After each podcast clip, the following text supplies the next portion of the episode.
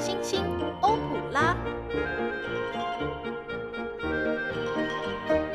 ，Concerto and Sonata。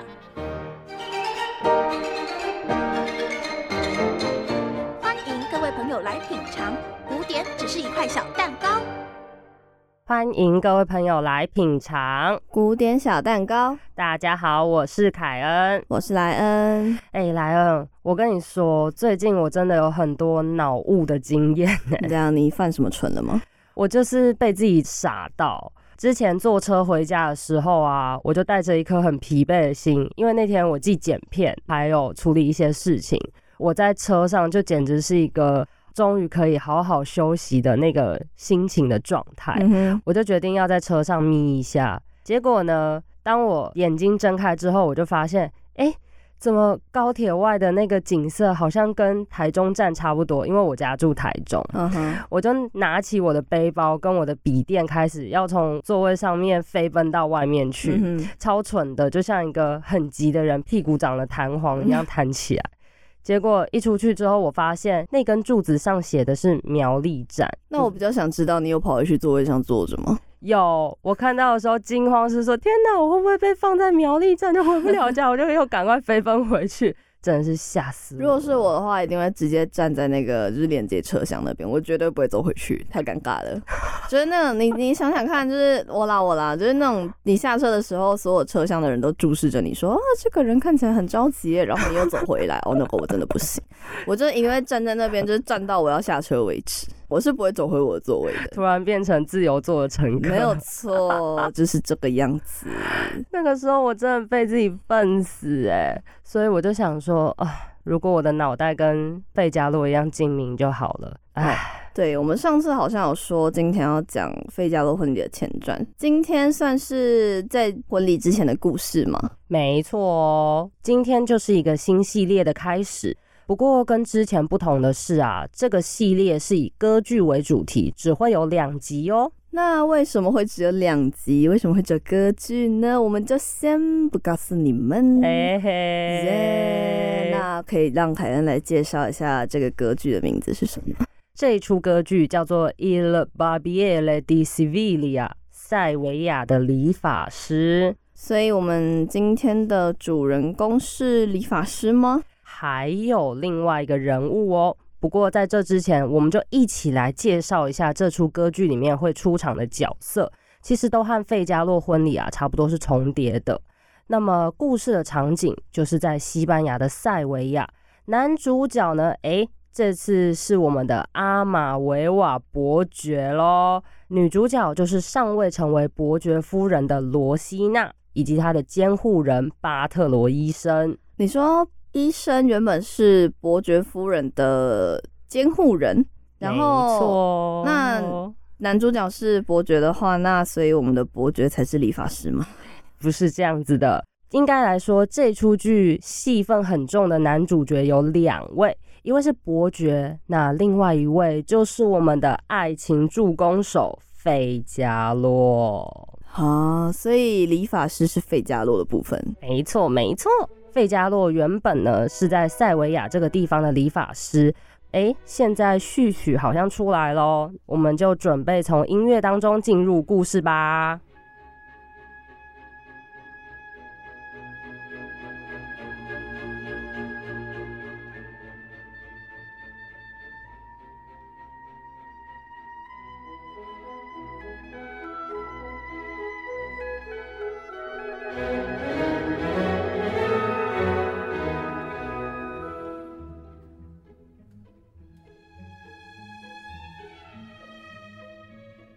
所以，我们现在这个故事的时间点是那个婚礼举办的大概多久以前呢？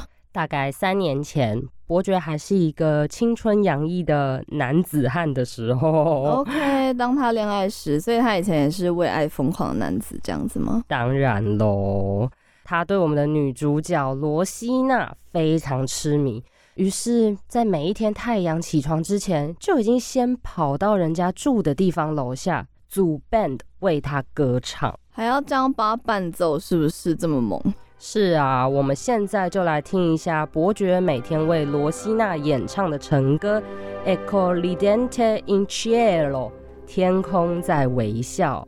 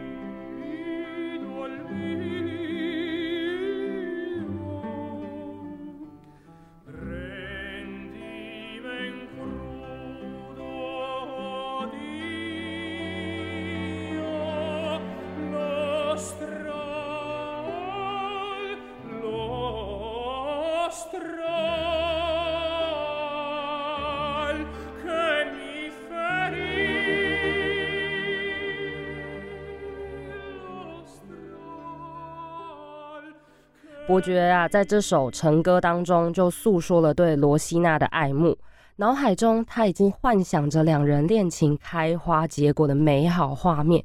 可是现实是，目前是已读不回的状态哟。哇，要确定是已读不回还是不读不回呢？哎，又或者是接收讯息失败，这也太难过了。趁太阳升起之前，伯爵就跟乐团赶紧撤退了。不过在伯爵正要离开时，又听见远方传来了一阵朝气蓬勃的歌声，又是谁这样子扰民？如果是我，就会开窗破口大骂，给我闭嘴！哎，谁在给我当人体闹钟呀？哎呀，这个人体闹钟就是我们的费加洛啦！我们来听听看他到底在说些什么吧。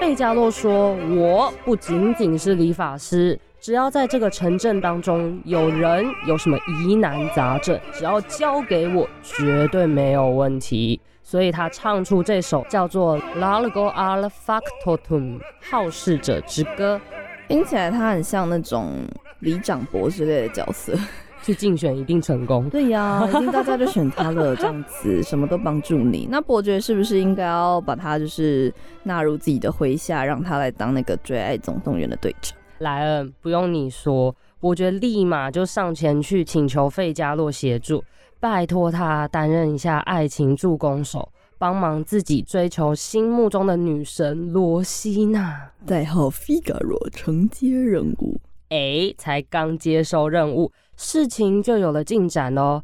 抬头一看，阳台的门居然开了，只见医生跟罗西娜同时出现，仔细一瞧。罗西娜的手中还握了张字条，医生啊一直想要抢来看看，可是罗西娜只是单纯敷衍了几句话之后，就把这个字条往下一丢，两人关上门就离开了。啊，这样子没有人去捡吗？当然要上前去看呐。费加洛和伯爵啊，快步走到字条掉落的地方，拿起来一看，哎，果然有重要的讯息。什么东西？罗西娜在字条上写着对于这阵子起床成歌的谢意，也不忘请歌手日后趁机提供大名。另外也提到自己正被医生严格监控着，恳请救援。你刚刚是说监控吗？没错。所以我们的医生他不是监护人，是呃监禁人吗？以监护之名行监禁之实。不过呢，接下来医生即将外出，离开前还交代仆人说要提防闲杂人，除非是音乐老师巴西里奥要来讨论婚礼的事情，才接他进屋稍待片刻。为什么又有婚礼？就是什么时候又有婚礼了？我怎么又不知道了？吼吼吼！在这里的婚礼啊，就是阴谋啊！躲在角落的伯爵跟费加洛现在才知道，医生想要老牛吃嫩草，想把罗西娜占为己有啊！还有音乐老师作为同伙，这两人狼狈为奸。费加洛跟伯爵决定联手合作，破坏医生的诡计。此时，费加洛建议伯爵在医生离开之后，就直接朝着阳台演唱，回应罗西娜。他要这么大啦啦的，就是这样子，要确定可以耶？确定可以啦！伯爵在演唱的歌曲中使用化名林德罗。说自己是个穷书生，唱到一半的时候，罗西娜还跑到阳台上表达自己的心意，耶，眼看着就要成功了，忽然尖叫一声，又不见了。还以为刚刚进行的很顺利，请问现在是发生什么事情？怎么被打断了？唉，目前没有人知道发生了什么事。伯爵也只好赶快向费加洛求助啊！但是费加洛这次可没有那么好心哦。他对伯爵说：“你只要拿钱来，什么都可以。”好，我们这个李长博现在就是转性了吗？他也是挺现实的啦。好啦，毕竟要出力哦，妈出脑，确实需要一点点报酬嘛，对不对？是啊，而且莱恩人在屋檐下，不得不低头。那有钱能使鬼推磨。费加洛在拿到钱钱之后呢，提供了一个策略，就是让伯爵之后乔装成士兵到医生家请求住宿，而且啊，最好醉醺醺的，容易卸下人的警觉心。他们两人达成共识之后，就开始分别行动。要确定喝醉，然后跑到别人的家门口，这样子是卸下人家的警觉心。哎，这个计策是常理判断的吗？也许不用真的喝醉，假扮成喝醉的也是可以。这样子哦。不过我们说到现在，好像都还没让女主角正式跟听众见面呢。当费加洛和伯爵在商量计策的时候，罗西娜正在自己的房间里回想早上听见的歌声，听见一颗心扑通扑通的狂跳。哇哦，我们就来欣赏罗西娜的咏叹调：Una voce poco fa。我听到一缕歌声。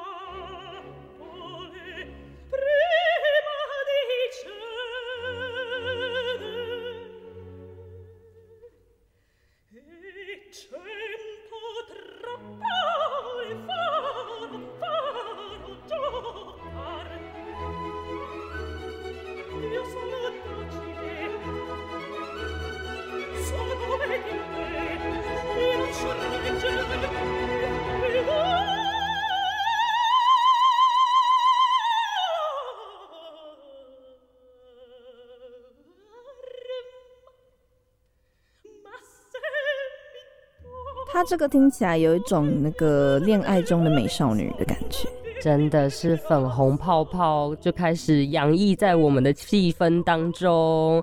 罗西娜在歌曲中还说啊，爱神的剑已经正中红心，她肯定自己爱上了林德罗，也就是伯爵，还唱出为爱坚强的决心。另外，她也事先预备好一封要给林德罗的信。又有信，我觉得很酷的是啊，费加洛婚礼里面，伯爵夫人她不是也是用信件当做诱饵，想要去揭发伯爵吗？那在这部歌剧里面，她也是要用信件去，就是传达她的爱慕之情，这样子。在同个故事的时空，同一个人物，一种媒介却呈现出两种截然不同的心思，其实也让大家看见罗西娜不同的面貌。哎，有一种发现小彩蛋的感觉。哈哈，恭喜你哦，莱恩！在你获得小彩蛋的同时，医生回来了。仆人告诉他说：“刚刚费加洛到此一游。”这时，医生的第六感告诉他，案情并不单纯，就跑去找罗西娜，想要问个所以然啊。可是罗西娜在医生面前又是一如既往的敷衍，医生还是一无所获。毕竟，要是让医生知道了的话，不知道到底是费加罗会被生吞活剥，还是罗西娜会被生吞活剥，那可就大事不妙喽。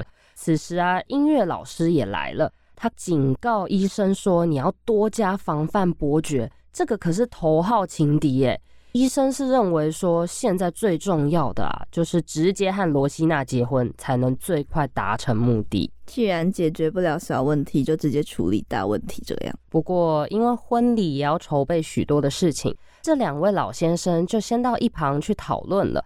费加洛默默的从角落探头出来，跑去找罗西娜喽。嗯，他什么时候出现在这个地方的？人家其实，在来到医生家之后啊，就想直接找罗西娜开会讨论，没想到医生也刚好到家，所以费加洛先躲起来了。要是他有那个，就是 哈利波特那个死神的圣物的那个隐形斗篷的话，可能就会轻松很多。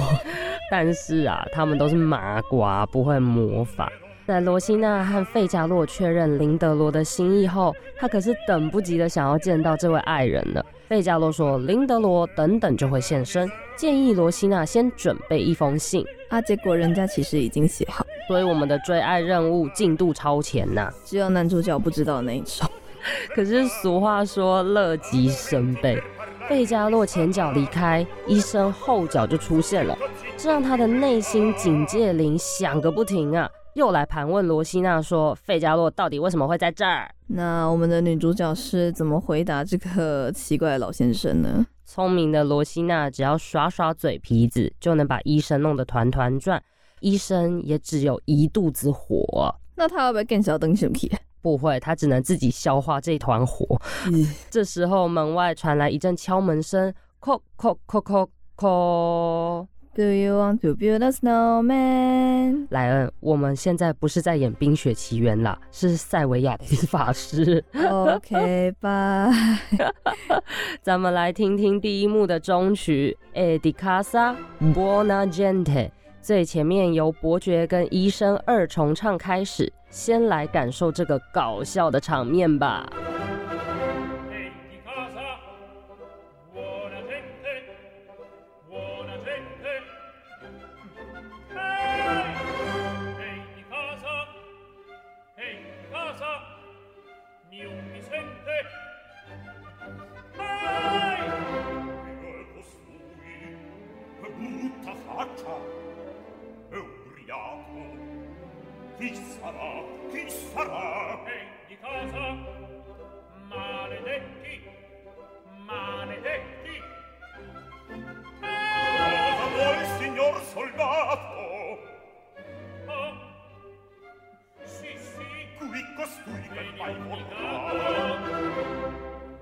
原来是变装成士兵的伯爵登场啦！一进门就开始他的表演。你你你好，巴巴巴巴罗公爵，巴布罗，巴拉巴巴阿里巴巴公爵。耶，他是真的喝醉是不是啊？巴巴还阿里巴巴嘞！堪称戏精的伯爵使出装疯卖傻的招数，扮演成酒醉的士兵，拿出了拘束令。我完全不知道他是怎么用来的啦！请求住在医生的家，还趁医生不注意的时候，跟罗西娜挤眉弄眼，暗示自己就是林德罗。他在医生的眼皮子底下这样子，真的很勇敢呢，非常的大胆哦。罗西娜 get 到暗示后，就跟着伯爵一起玩弄医生，把人家真的是弄得头晕脑胀，差点没有昏倒。哎，那看来他们刚认识第一天就默契十足，天作之合，还真棒啊！不过更糟的是啊，现在女仆跟音乐老师跑来告诉医生说，费加洛带了一群人来，到底是怎么一回事呢？也只有罗西娜跟伯爵两人心连心，晓得喽。音乐进行到这里已经是五重唱了，五个人唱出各自的心情，我们就来听一下这段乐曲吧。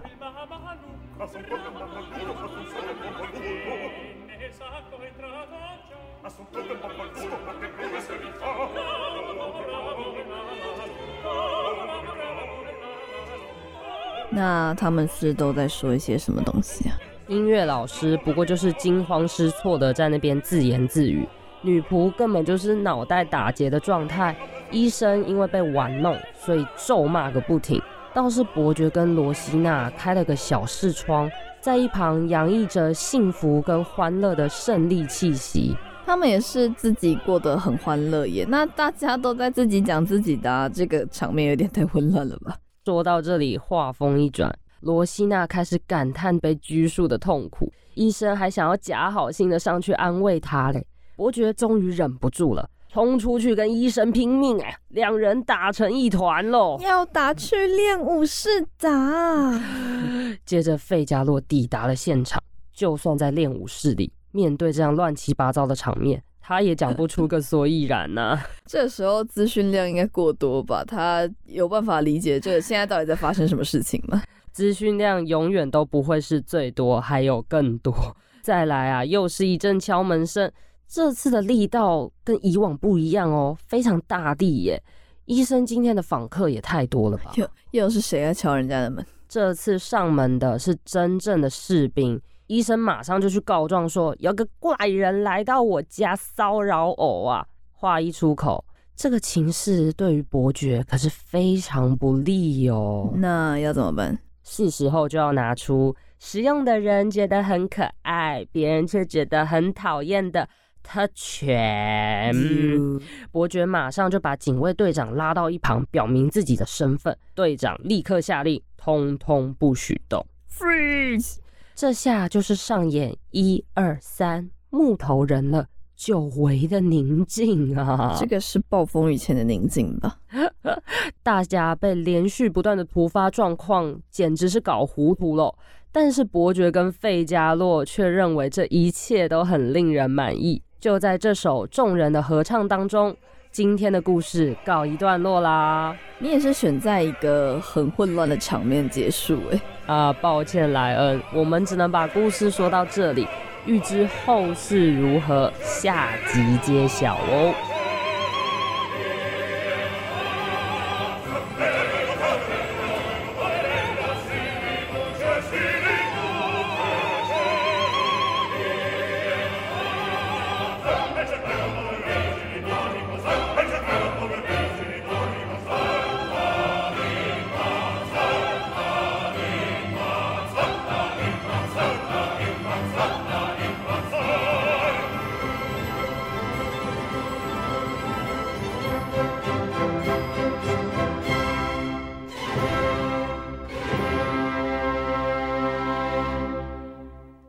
觉得这一部歌剧其实有一种比《费加洛婚礼》还要更混乱的感觉。怎么说呢？就是先不说其他的，我觉得光他们有五个人一起唱歌，然后都各唱各的这件事情来说，就是。相当混乱的一个场面，而且每个人都有自己的心思，这件事吗？对啊，但这个部分就跟费加罗婚礼差不多啊，只是他们听起来更滑稽一点吗？确实哦，因为我觉得塞维亚的理发师整个曲风啊，或者是人物的角色个性显现上面，又比费加洛婚礼更幽默了一点。我觉得这可能也是不一样作曲家的呈现方式不同吧。而且它作为《费加洛婚礼》的前传作品，但这个应该是在《费加洛婚礼》已经演出之后才被创作出来的东西，对不对？没错，为什么会想要把这个系列排在费加洛婚礼之后？就是因为想说，我们就随着历史的这个顺序来吧，就不先依照小说的顺序了。依照这个脉络，但这种前传啊，比那个故事还要晚出版的这种创作方式，其实还算是没有到很少见吧。好像还是有蛮多现在的影视作品也会做这样子的选择。对啊，来了，你看现在那么多电影，其实例子真的是不少哎。对啊，听你这样讲，我就会想到那个《哈利波特》。哎，我一直在讲《哈利波特》呀，粉丝就是这样子，没有，就是会想到《哈利波特》跟《怪兽与他们的产地》，因为《怪兽与他们的产地》也是在讲那个哈利波特他们那个时代之前的故事嘛，就是邓布利多年轻的时候，哈利波特是他老年了这样子。还有啊，像那个强大的宇宙系统《星际大战》也是一直拍前传嘛，作为它的续集。另外像是《魔戒》啊，之后不是还出了《哈比人》的系列，包括今年好像有不少前传电影上映。哎，莱恩，你有在关注吗？我这个人吼，对电影就是只有我有兴趣的我才会知道，其他我一概不懂。啊哈，我自己是有看到，因为小时候还蛮喜欢那个《巧克力冒险工厂》的，所以我看到今年要上映《巧克力冒险工厂》的前传《旺卡》，我就觉得哦。好像还蛮酷的哦，那你会去看吗？如果我有时间的话，大死神。好啦，我们讲了那么多电影的前传，那听众朋友们，我们现在就一起来看看这出《费加洛婚礼前传：塞维亚的理发师》简介吧。这一出歌剧啊，首演的时候是在一八一六年的二月二十号，在罗马的银色剧院上演。这一出剧跟《费加洛婚礼》并列为历史上喜歌剧的两出杰作哦。嗯，那既然他首演时间差了这么多的话，那改编剧本的人应该就不会是同一个吧？是哪一位呢？剧本是由史特毕尼这位剧作家改写成意大利文的剧本，那他同样也是依照波马谢的法文小说做改编的哦。那这部歌剧的作曲家是谁呢？诶。这就是我们今天的另外一个重点了，他也是历史上赫赫有名而且颇有福相的音乐家。Gioacchino Antonio Rossini 罗西尼。你说人家颇有福相是 OK 的吗？OK 但我对罗西尼，因为我其实对歌剧的作曲家真的没有到很熟悉，尤其是那种大部分都是写歌剧的那种作曲家。我对罗西尼大概就真的只知道威廉泰尔序曲这样子，噔噔噔噔噔噔噔。哦，不过莱恩，你讲的这个也是他的名曲之一啊，也是名歌剧呢。罗西尼这一个人啊，因为受到家庭环境的影响，他从小就跟着身为歌手的母亲南征北讨的去演出。所以他也是受到长期的歌剧熏陶哦，在开始正式的音乐教育之后，也让他在音乐方面的天赋被开发，可以持续的精进跟学习，而且他又被称为是小莫扎特，这么高的评价，小莫扎特吗？是的，我们来看看他的丰功伟业有多少哦。他的第一部歌剧正是在威尼斯上演的那一年，才十八岁而已，是一个非常早熟的作曲家。而且他在全盛时期风靡了全欧洲啊，在意大利他就一定是非常有名的巨星级的音乐家，尤其在维也纳。他还比贝多芬有名哦啊，这样子这么夸张？但是仔细想的话，因为比起贝多芬那种管弦乐作品，一般那时候的民众应该是更喜欢看歌剧吧？毕竟它某种程度上来说，一定会更加有趣，而且比较平易近人一点。确实哦，因为在十九世纪初期啊，意大利进入了美声歌剧时期。这个时候的歌剧呢，就是很注重旋律是要以管弦乐团来伴奏，这样子才能增强戏剧效果。但是剧本就是一些比较没有深刻意义的内容了。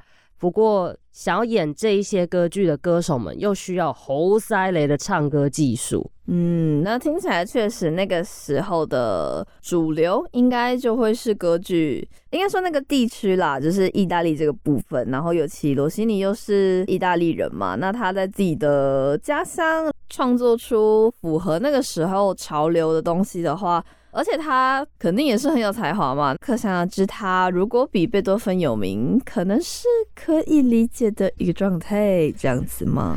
罗西尼的音乐确实也很有特色。俗话说“乐如其人”，罗西尼的音乐啊是可以带来笑声的音符，而且他在使用管弦乐跟歌唱的旋律的时候是可以平衡运用的，不会有两边不和谐或者是打架的问题。然后呈现出来的氛围又是那种优雅清丽的古典主义音乐特质，这是非常特别的，因为它生在浪漫乐派时期。哎，对，听你这样一讲，那他如果跟贝多芬是差不多时期的话，而且这一部歌剧上映的年份呢，那个时候应该比较没有流行这种古典主义。风格吧，而且他还被说是小莫扎特，那应该挺古典的那种古典主义，对吧？对啊，因为罗西尼自己非常敬仰莫扎特这位前辈哦。不过好像就跟他所处的时代流行的风格不太一致，对吧？那他这样子不想要跟着那个时候的主流走的话，那他是怎么办到可以让自己这么受欢迎？既然不想随波逐流，那就要勇敢造浪。罗西尼厉害的地方就是他加以改革了歌剧的音乐创作。他写出来的作品，帮大家整理了一下，总共有三个我觉得非常强大的地方。第一个就是他的作品可以让想要看爽剧的观众非常满意，因为还是有华丽热闹的场面可以达到娱乐效果。第二，票房保证。这让剧院的经理人或者是工作人员也可以放心的上演他的剧目，不会亏本。最后，当时的歌手非常希望透过歌剧的方式来炫耀自己在歌唱上面的才华，他们就会想要参与罗西尼的歌剧哦。不过，在这一些符合大众要求的条件之下，罗西尼依然可以保有自己的乐曲风格还有色彩。莱恩，你说他是不是非常了得呢？听起来有一点像是交际能手，就是用我们现在社交的生态来形容的话，他感觉就是可以。兼顾到每一面吧，做好自己想要做的事情，也可以达到大家想要看的东西。在可能外人看起来有一点没什么内容、没什么内涵，就是华丽呀，然后炫技啊的这些东西里面，还是会有自己想要表达的音乐特色。对啊，罗西尼在创作当中实现了做人处事最难达到的圆融状态。那我们如果说他的音乐是很圆融的话，那他本人也是一个很圆融的人吗？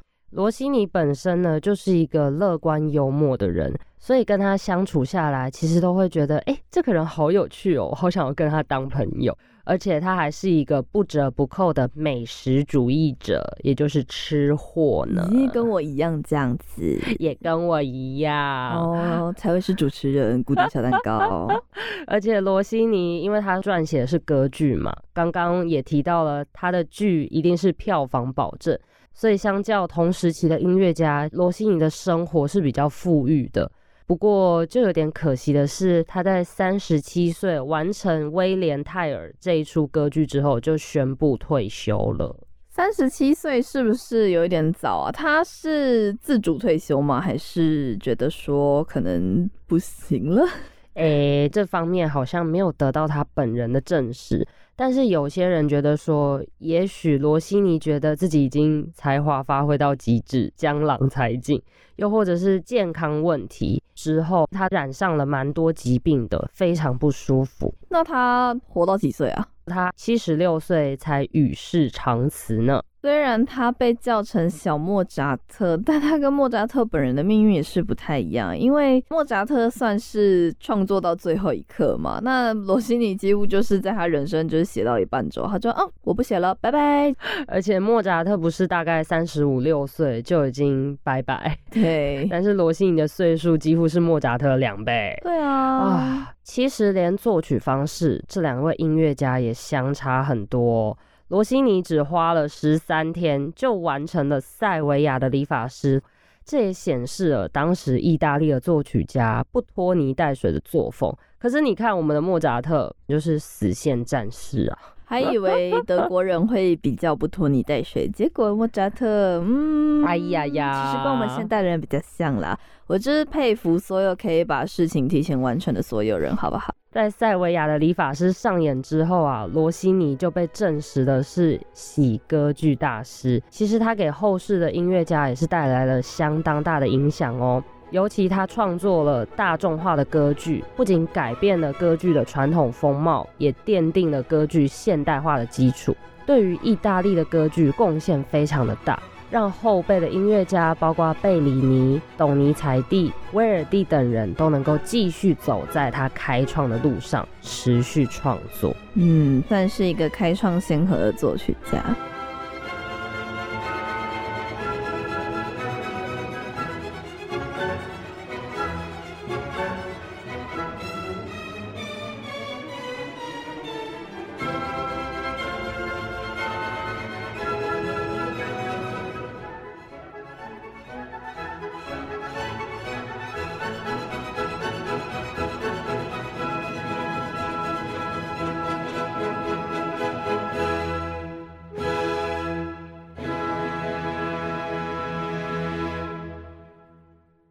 莱恩，你不觉得刚刚听了这些塞维亚理发师里面的歌曲，都觉得各个节奏非常快？如果歌手的战力不足，根本就没有办法唱。对啊，这这出歌剧不只要唱啊，偶尔可能还要跳一下。然后现在是唱跳 rap，差一个篮球。哎，没有。莱恩这部分呢，我们就来稍微演绎一下。虽然我们不能唱，但是我们可以用说的。你又想干嘛？现在就来进行一个小游戏，古典小蛋糕第一届快嘴王大赛绕口令准备开始。你真的很爱玩游戏，然后每次都不先通知我。好啊，没关系啊，反正我讲话很快啊。我不知道听众朋友有没有发现这件事情，就是我。我节目里面的语速已经是我有在努力克制的状态了，而且这件事情我真的是到大学之后才发现，就是有人跟我说：“哎，你讲话很快。”嗯嗯，有这回事？我我怎么不知道？来了，你已经开始了两倍速人体模式了，你知道吗？好，我慢慢来，我放轻松。我就是每次只要一想要讲什么，然后我就会开始一直噼里啪啦一直说，然后就越讲越快。现在呢，就拿出制作人学儿帮我们准备好的签筒。等一下，我会跟莱恩分别抽出要念的绕口令。之后呢，我们会限定秒数，要来看看谁念的标准，又可以在时间内念完。那标准的定义是要谁来判定？我们现在录音室空间里面只有我跟你。那我们就互相看，反正秒数已经固定了嘛，对不对？那就是看说念出来的听不听得懂啊？那就是 看听众朋友觉得怎么样。如果你觉得我们有失公正的话，可以在就是留言告诉我们说，哎，那个那个谁念的不好，我念的还比你好哟。或者是要矫正我们的发音也是可以啦。对呀，欢迎帮我们上正音班。那我们现在要谁先开始？要我们要怎么决定顺序？就从剪刀石头布这个最老的方式来决定，没有问题。嗯，输的好了，输的好，准备来喽。好，剪刀石头布，好啊，谢谢。恭喜恭喜，是我们的莱恩要先开始他的绕口令快嘴表演。也是我，每次我只要剪刀石头布都会输。哇哇哇哇！好了，那我们雪儿听说帮我们准备了三种题目，但我们。啊，自由新政自己觉得哪一个难，哪一个简单啦？说不定其实我觉得很难，然后你觉得很简单，这样也不是没有可能呢。好哦，那我们就请莱恩抽出第一个签。噔噔噔噔噔噔噔噔噔噔噔噔。究竟 它下面有写那个，他说是普通哦。OK，所以那我现在是可以读它的吗？还是我是不能看？还是我要直接看直接念？我们限时三秒让你看好哦，一，哎哎是啊，好，好，不要这样子，预备，开始，来了，你准备好了吗？还行啊，十秒钟限时，你开始念哦，好哦，预备备，开始，一二三，三二一，一二三四，一二三四五六七，七棵树上七样果，苹果、桃儿、葡萄、柿子、李子、梨子、梨，哎。栗子啊，是栗子啊！超过十秒了吗？超过了，但是其实你刚刚在念完最后一个音的时候，就刚好十秒。呀那应该 OK 吧？可以吧？不用这么苛责我吧？那现在是不是要换我呢？感觉你可以换一个新的题目。好，感觉我可以换个新的题目，好那来啊吧，来吧。反正都限时间了。然后我们就是看谁念的比较烂。哎、好，其实是在比差的。噔噔噔噔噔噔噔噔噔，哎，我我抽到的也是普通，可是我觉得这根本就不普通，好不好？呀你看，我就说吧，是不是有可能？其实我们最厉害的是雪儿啊，他没来的。啊，我好来了，你好，先，给你三秒读哦，预备开始。好，那十秒计时要准备开始喽，可以吗我要哭了，？Ready 了吗我？要哭了。耶！预备开始。初一吃素，初二吃素，初三吃素，初四吃素，初五吃素，初六吃素，初七吃素，初八吃素，初九吃素，初十吃素。啊，你完成了耶！但是你要确定刚刚有念好哦，出世出世出世出树出出出我才要说初四阿贝出事了出啦，世了啊，出事了啦！贝不行，我觉得我们应该要再各挑战一题。啊，帮自己挽尊这样子。对，要挽回一下我们的尊严，究竟是挽回还是持续崩坏？我们就持续就是打破广播组的招牌。哎、其实广播组还有其他厉害的人啦，我我们就是我我好不好？我是小喽啰，就是不要不要苛责我。好的。莱恩现在准备抽出第二题，噔噔噔噔噔噔噔噔噔噔噔噔噔。我们这个应该不会被被就是版权吧？诶、应该不会吧？我们唱的这么难听，哎、哎 应该是不会。OK，我打开了，Yeah，是困难耶！，哇哦！恭喜你，千王已经出现了。我要哭了。给你三秒钟的时间，预备备，开始。时间到，好喽，我们十秒钟计时。开始。四是四十是十，十四是十四，四十是四十，石狮四有四十四只石狮子，不知到底是四十四只石狮子还是四十四只死狮子。哎、我经验很快了，这很长耶，这十秒谁十秒谁念得完啦？哎呀，不过我的手机铃声刚刚已经响了，好啊，没关系啊。没有关系，没有关系。那我们的莱恩勇气可嘉，现在最后一题换我了。那你就要给我抽到困难的，你要是抽到简单的，我就会叫你再重抽一次。哦 居然是这样吗？好的，我就来看看我抽到的。哎呦，被你说中了嘞！我们两个是录音录久了很有默契，我的也是困难的。呀，太棒了！好的，好，给你三秒哦，预备开始。好的，请关上你的纸，等待计时。好哦，好的，准备好了吗？我永远没有准备好的一天。好哟，预备开始。黑化肥发灰，灰化肥发黑，黑化肥挥发会发灰，灰化肥挥发会发黑，黑化肥挥发发灰，会挥发灰化肥挥发发黑，会发灰。哦，好累哦。我真的要笑死我！我刚直接笑到我手机计时暂停，然后我耳机也掉下来。哎，我瞧一下我的姿势啊啊！我整个大笑，然后那个虽然说刚刚那个计时不然暂停了，但我相信你应该至少念了大概十五秒有。哎呀，哎呀，哎呀，哎哎呀！你这个比我那个还要难呀！看来我们两个是一个比一个还要糟糕对啊，哎，这太难了吧？黑化肥发灰，灰化肥发黑，我好像其实还好。我的天哪，好想要敲碗让雪儿念一下。黑化肥挥发会发灰啊，发灰灰化肥挥发会发黑，黑化肥挥发发灰会挥发。哎、其实我好像还好哎、哎呦，来了，这个我好像还好扳回一层了是吗？哇！太棒了！那这样子，你想一下啦，我们就是念这些东西啊，都我们就用念的呢，然后人家用唱的。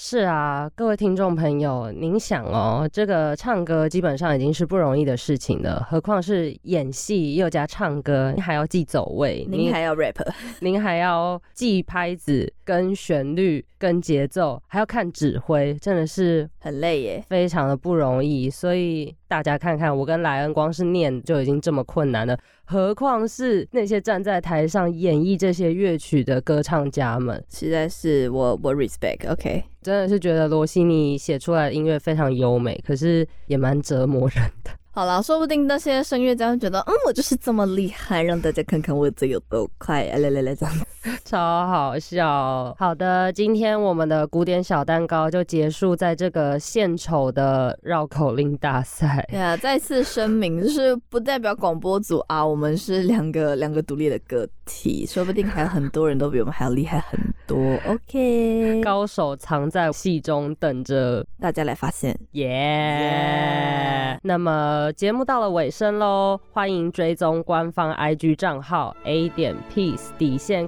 Classic，或是搜寻古典小蛋糕就可以找到喽。邀请大家持续关注节目资讯，我们下次见。塞维亚的理发师还有一集哦，所以下个礼拜一定要继续收听。欢迎各位朋友来品尝古典小蛋糕，拜拜拜拜。